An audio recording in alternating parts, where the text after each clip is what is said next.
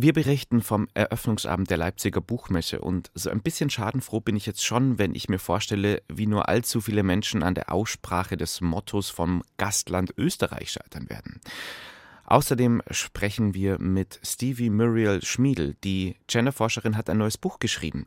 Jedem Zauber wohnt ein radikaler Anfang inne. Warum ein bisschen Genderwahn gut tut. Außerdem berichten wir über einen französischen Film mit Starbesetzung. La Syndicaliste, die Gewerkschafterin mit Isabelle Hubert. Kultur am Morgen auf Bayern 2. Heute mit Tobias Roland. Und wir bleiben erstmal französisch. En vacances sur terre. Urlaub auf der Erde heißt das neue Album des französischen Multiinstrumentalisten Romain Latelta. Wir hören das Titelstück. Le casque blanc des pissenlits qui dans ton souffle s'évanouit. Tes lèvres écrasées sur les miennes, ta robe jetée sous le frêne, ta peau que caresse le soleil, le bruissement doux des abeilles, un cil sur ta joue, un vœu. Voilà tout ce que je veux. En vacances sur terre, nous n'avons besoin que de l'air. Il n'y a de plonger dans tes yeux verts. En vacances sur terre, qu'il est bon le temps qu'on perd. Je n'ai pas la bosse des affaires, ton regard est mon salaire. En vacances sur terre, il n'y a rien d'autre à faire. Et si la ville nous attend, qu'il faut faire comme tous les gens, le rendez-vous est déjà pris. Au métro, station sans souci, nous laisserons passer les rames, bercés par notre vague à l'âme. Et le soir venu, doucement, nous reprendrons la clé des champs. En vacances sur terre, nous n'avons besoin que de l'air. Il n'y a rien d'autre à faire que de plonger sur terre, qu'il est bon le temps qu'on perd. Je n'ai pas la bosse des affaires, ton regard est mon salaire. En vacances sur terre, il n'y a rien d'autre à faire. Nach drei Jahren Corona-Zwangspause findet erstmals wieder die Leipziger Buchmesse statt. Über 2000 Aussteller, 3000 Lesungen und vermutlich einige hundert verunglückte Versuche, das Motto des Gastlandes Österreich hinreichend adäquat aussprechen zu wollen. Mehr als wir mir. Auf Hochdeutsch mehr als wie wir. Gestern Abend war dann erstmal so, wie es immer war bei der Leipziger Buchmesse. Eröffnungsabend im Gewandhaus und der erste Traditionspreis wurde auch schon vergeben. Aus Leipzig berichtet Rainer Hartmann. Applaus im Gewandhaus und endlich wieder Leben auf der Leipziger Buchmesse oder wie es Karin Schmidt-Friedrichs vom Börsenverein des deutschen Buchhandels ausdrückt. Die Leipziger Buchmesse ist klassisch der erste große Höhepunkt im Bücherjahr, die erste Aufmerksamkeitsdusche für die Frühjahrsnovitäten und ein riesiges Lesefest. Sie verströmt Buchbegeisterung vom Messegelände bis in die Kneipen der Stadt am Abend. Sie ist aber auch ein Garant für Vielfalt, Vielfalt der Programme, der Meinungen, der Standpunkte. Zur ersten Buchmesseneröffnung nach vier Jahren wieder nach Leipzig gekommen ist Claudia Roth, jetzt als Kulturstaatsministerin. Ich lasse mir diese Buchmesse nicht wegnehmen, hat die Politikerin vor einem Jahr gesagt, als die Zukunft der Messe nicht ganz so sicher und klar war. Genauso leidenschaftlich ihre Worte über Literatur zur Eröffnung. Wer ein Buch liest, der betritt eine andere Welt. Das klingt verlockend. Müsste diese andere Welt dann nicht eine sein, die uns mit ihrem Elend verschont? Mit Krieg, mit Hunger, mit Gewalt, mit Hass, mit Zerstörung. Die Literatur verschont uns nicht. Das wissen wir und trotzdem lesen wir. Womit der Bogen gespannt ist zur Verleihung des Preises zur europäischen Verständigung an Maria Stepanova, eine der bekanntesten Dichterinnen aus Russland. Ich gratuliere Ihnen, Maria Stepanova, von ganzem Herzen zu diesem bedeutenden Preis und bedanke mich für diese beglückende Wahrheit Ihrer Poesie. Maria Stepanova, geboren 1972 in Moskau. Über sie sagt der Leipziger Oberbürgermeister Burkhard Jung: Inzwischen lebt Frau Stepanova in Deutschland, in Berlin. Der Krieg hat sie ins Exil gezwungen und sie war Chefredakteurin des russischen Online-Kulturportals Kolta Wenige Wochen nach Kriegsbeginn wurde die Plattform in Russland gesperrt. Sie war eine der letzten unabhängigen journalistischen Bastionen in dem Land. Den Preis zur europäischen Verständigung bekommt Maria Stepanova für ihre Gedichte, die zunehmend auch von Entfremdung, Entwurzelung und Exil handeln. Sie sagt, wie viele meiner Kolleginnen und Kollegen tue ich mein Bestes, um mich den Kräften zu widersetzen, die die russische Sprache als Instrument der Gewalt und des Todes missbrauchen. As many of my peers, I do my best to resist the forces that misuse our language as an instrument of violence and death. Maria Stepanova will die russische Sprache im Namen der Zukunft neu gestalten. Und sie dankt ganz herzlich und eindringlich dafür, dass der Preis zur europäischen Verständigung an sie geht. For the fact that even in the darkest of times you can still answer a poem with a handshake. Bescheiden sagt sie einfach Danke, dass etwas passiert, das sie aus ihrem Land schon länger nicht mehr kennt, dass man selbst in dunkelsten Zeiten ein Gedicht mit einem Händedruck beantworten kann. So versteht sie diese Preisverleihung. Die Leipziger Buchmesse 2023 ist also eröffnet. Morgen früh schalten wir hier in der Bahn 2 Kulturwelt dann live nach Leipzig. Apropos Traditionsveranstaltungen. Die zweite Münchner Bürgermeisterin Katharina Habenschaden wünscht sich ein Oktoberfest ohne Rassismus und Diskriminierung. Und gerade läuft gewissermaßen die Generalprobe. Und man muss sagen, sie läuft nicht so gut. Denn auf dem sogenannten Frühlingsfest auf der Theresienwiese, einem Oktoberfest in Klein, ist eine Diskussion um sexistische und rassistische rassistische Dekomalereien an Fahrgeschäften und anderen Rummelbuden entbrannt. Schwarze Männer, die einer weißen Frau das Dirndl hochziehen, barbusige Frauen, die verführerisch auf die Kundschaft glotzen. Und schneller als man den Lukas hauen kann, macht schon der Ausdruck Vogtoberfest die Runde. Eine Mischung aus den Worten Oktoberfest und dem englischen Ausdruck Vogue für wach im Sinne von Wachsamkeit gegenüber Diskriminierung und sozialen Ungleichheiten. Stevie Schmiedel, Sie sind Genderforscherin, Feministin und Autorin. Äh, Sie würde ich nicht gewinnen können für einen gemütlichen Spaziergang übers Frühlingsfest, oder? Ich würde wahnsinnig gerne kommen, um erstmal eine Runde zu bilden und zu erzählen, warum das denn so wichtig wäre, solche Bilder zu oder weniger davon zu sehen, andere zu sehen, was man sonst sehen könnte. Ich finde ja solche Verbote ganz, ganz schwierig, wenn es keinen Vorlauf gegeben hat, wenn es keine Gespräche, keine Annäherung mit diesen, wie nennt man sie, äh, Fahrstell, Führer. Fahrgeschäfte. Fahrgeschäfte Fahrgeschäftsmacher. Genau, genau Fahrgeschäftmacher. Sage ich so selten das Wort.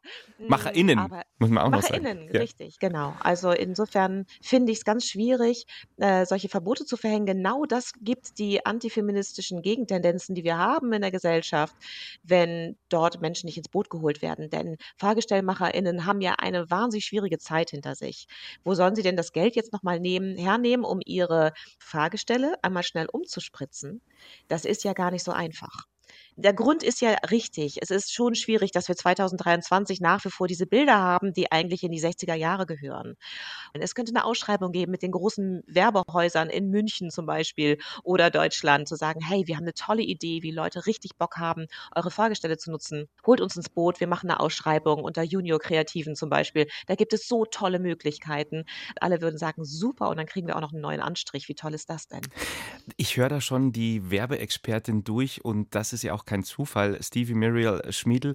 Ihr neues Buch heißt Jedem Zauber wohnt ein radikaler Anfang inne. Untertitel Warum uns ein bisschen Genderwahn gut tut. Von der Gründerin von Pink Stinks. Wer ihren Lebenslauf jetzt nicht auswendig gelernt hat, Sie haben ja Pink Stinks selber mal als eine Werbeagentur für Feminismus bezeichnet. Ich war Genderforscherin und Dozentin an verschiedenen Hochschulen in Hamburg und merkte, wir sprechen immer im Elfenbeinturm über diese Gender-Themen und die müssen doch auf die Straße in einer Form, dass Menschen sie auch verstehen.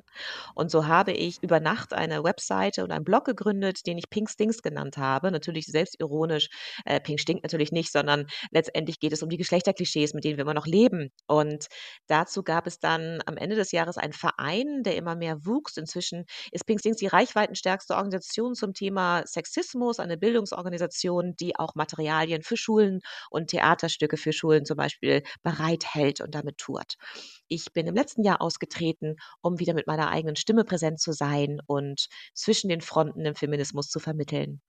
Dieses Vermitteln, das ist ja auch, was man im Vorfeld schon zu Ihrem Buch lesen konnte, dass Sie so eine einerseits andererseits Haltung auch vertreten und verargumentieren. Ich finde es ganz wichtig, ganz klar aussprechen zu dürfen, Gendern ist total hässlich und das ist auch erstmal merkwürdig und ausgegoren ist diese Sprachform noch längst nicht. Da müssen wir noch dran, lange dran arbeiten.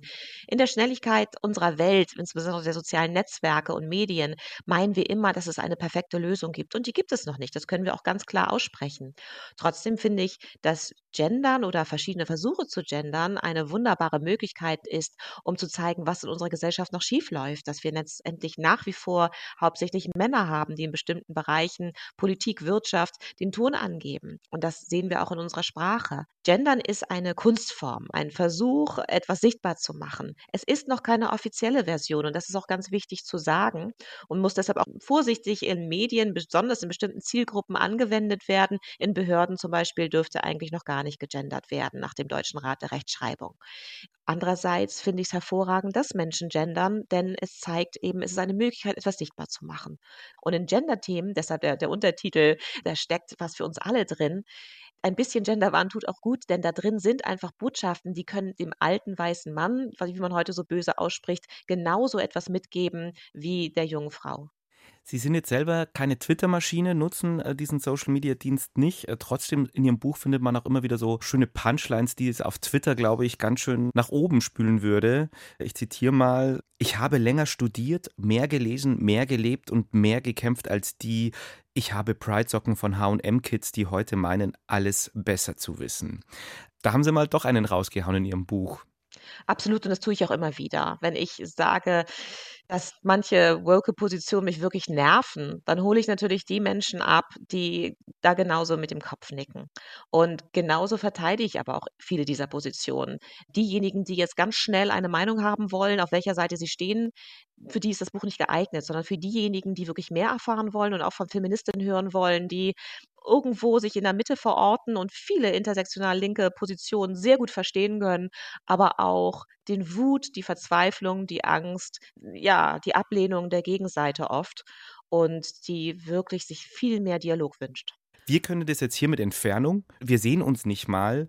Wir können uns jetzt hier schön hier die Argumente so gegenseitig äh, um die Ohren reden und Sie können das alles schön aufsagen. Äh, gehen Sie auch in die Front damit? Unbedingt. Ich gehe am allerliebsten in ländliche Gebiete und das gibt es eben viel zu wenig. Ich berate auch Firmen oft. Ich bin in Vorstandsetagen von großen Unternehmen, die merken, Mensch, wir verlieren eine ganze Zielgruppe, wenn wir nicht gendern. Wir haben Nachwuchsmangel. Wie erreichen wir die jungen Leute aus den urbanen Zentren? Dort berate ich auf der einen Seite, aber genau diese Diskussionsformen, die gibt es doch gar nicht in den Kirchengemeinden oder viel zu wenig in den ländlichen Bereichen. Wie jetzt zum Beispiel auf dem Oktoberfest, wo ähm, die Fahrgestelle Cocktailmacherinnen äh, mitgenommen Schönes werden Wort, das müssen wir uns echt ja, merken. Total. Äh, mitgenommen werden müssten in diesem Prozess da gibt es diese Diskussion viel zu wenig und ich verstehe nicht warum. Denn wir brauchen Menschen, die genau da freundlich und mit einem Lächeln ankommen und sagen, hey, hey, hey, wir wollen gar nichts Böses. Was ist denn eure Meinung? Wo hakt es da? Was macht euch wütend? Und das auch ernst zu meinen und denen wirklich zuzuhören.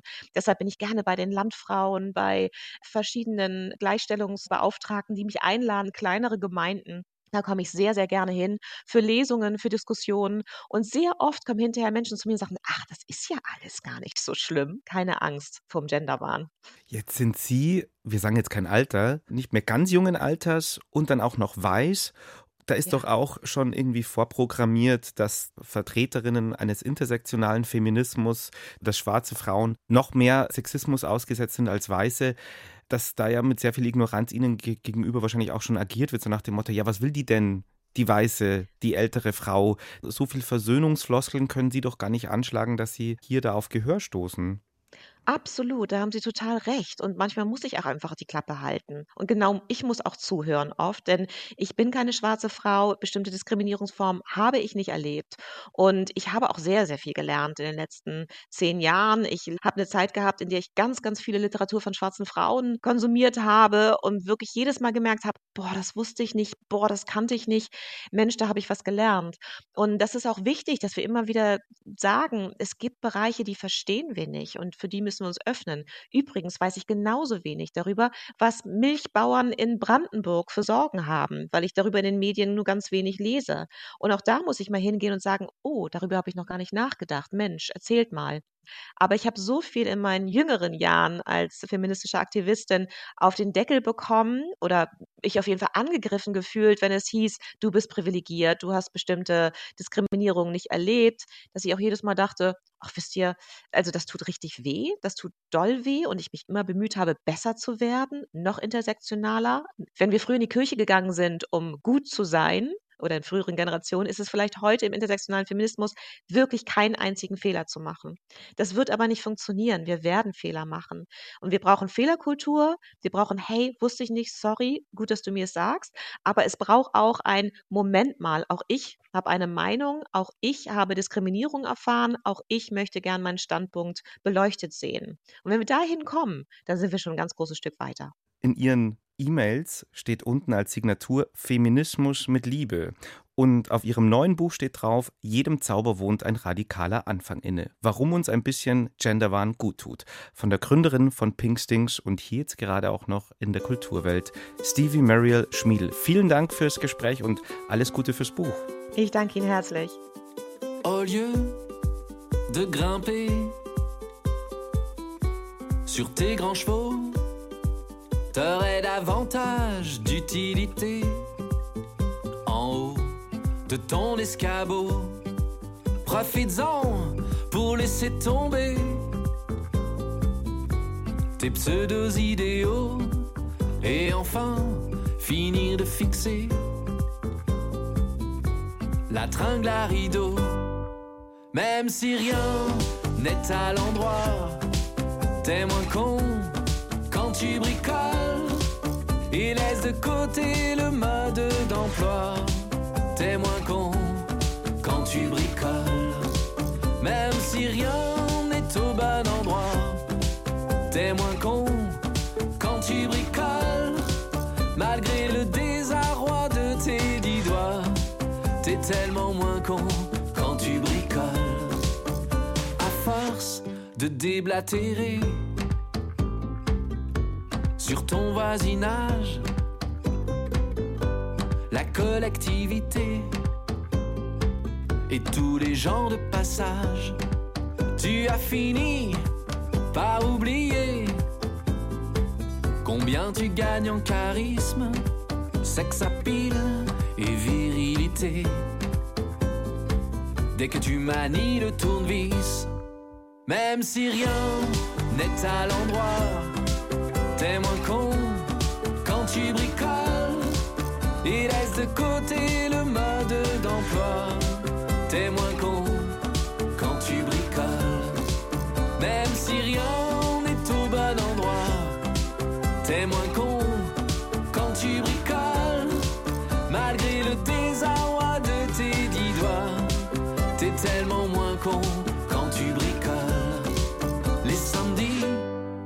les hyper du plus expert de nos castors. Tu traînes dans les allées mystères, vêtu d'habits qu'on ne met pas dehors.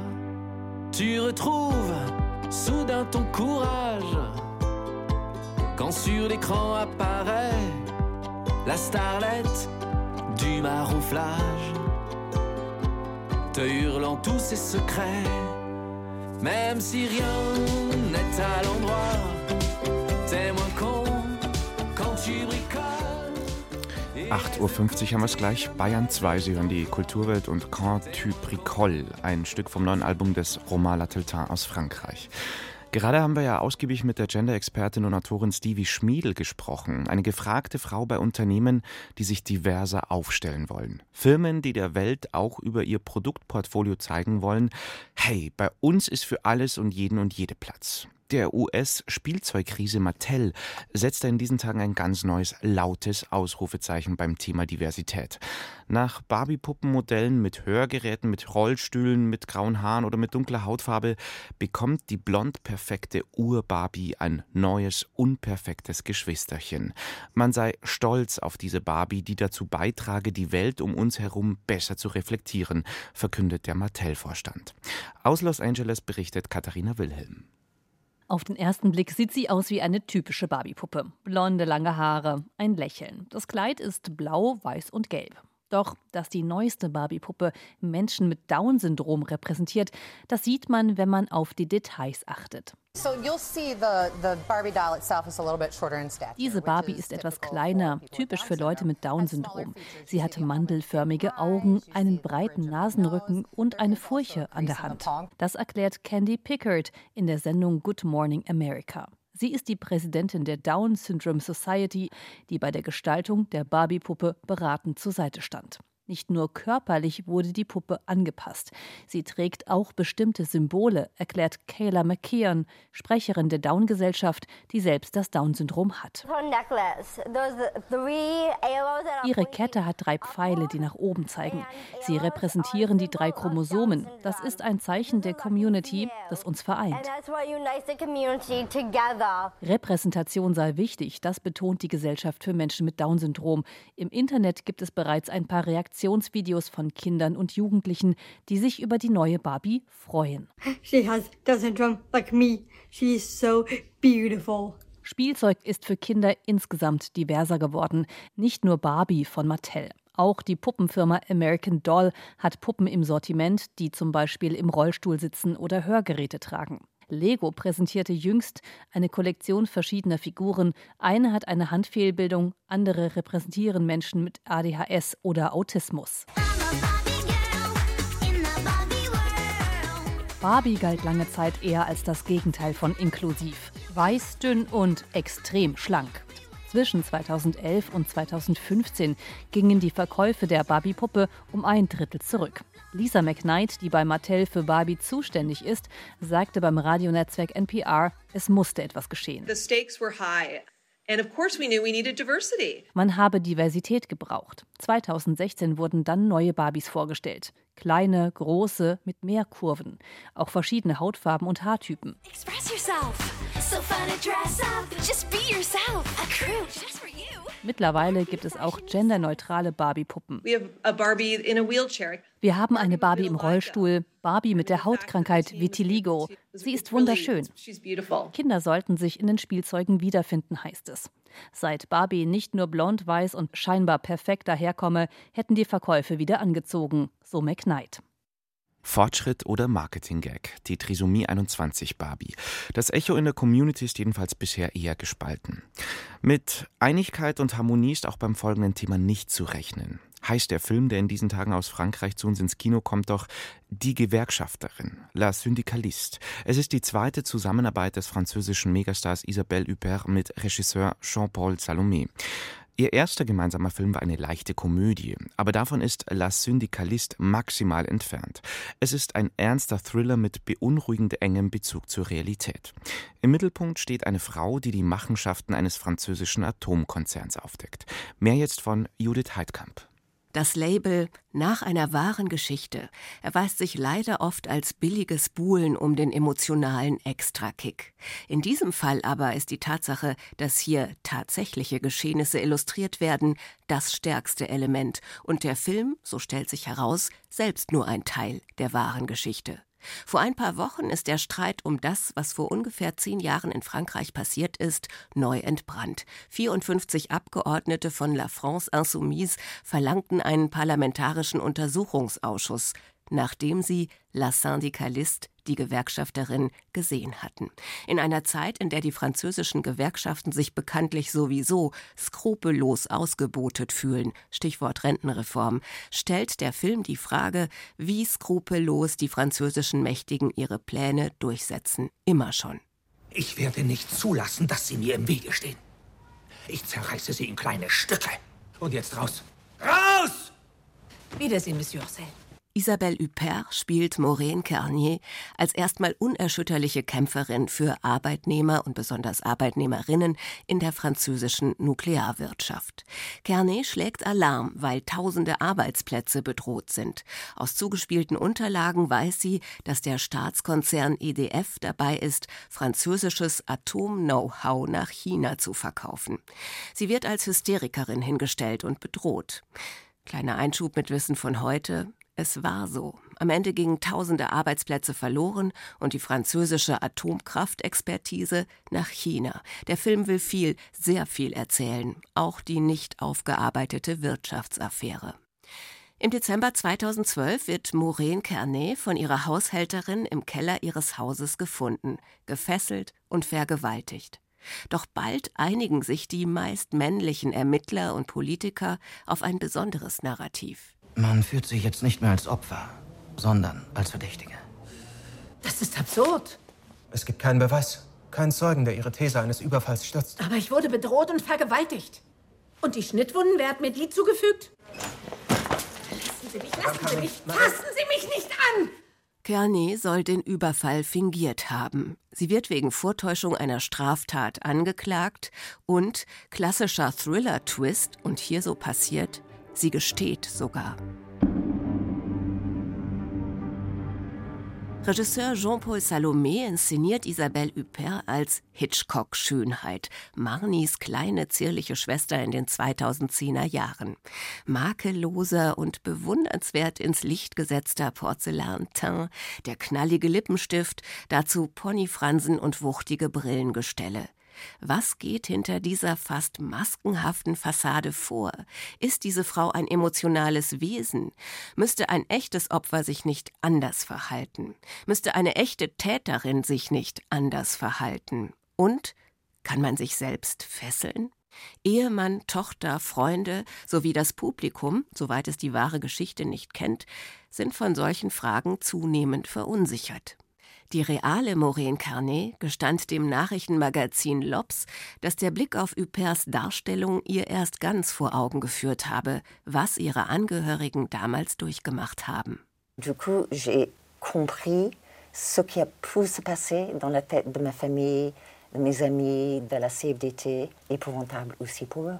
Als Polit-, Wirtschafts- und Psychothriller ist die Gewerkschafterin ruhig und relativ konventionell in schöne Bilder und schöne französische Settings gesetzt. Die Geschehnisse bieten in sich eine perfekte Dramaturgievorlage. Isabelle Huppert und ihrem Filmehemann Grégory Gadebois zuzusehen, ist eine Freude und der Kinoabend spannend. Aber das einzig wirklich Herausragende an der Fiktion ist am Ende das Dokumentarische daran wurde in Frankreich von hoher bis sehr hoher Stelle eine Vergewaltigung in Auftrag gegeben? Wer steuerte die frauenfeindlichen Ermittlungen? Und wird der Fall Maureen Kearney spät, aber doch zur Staatsaffäre? Die wahre Geschichte ist noch nicht so weit. Wir sind extrem gespannt auf die Fortsetzung. Eine Art Erin Brockovich, aber ohne Happy End. La Syndicaliste, die Gewerkschafterin. Der neue Film mit Isabelle Hubert ab heute im Kino. Und mit dieser Empfehlung verabschiedet sich Tobias Ruland für die Kulturwelt. Servus und Baba.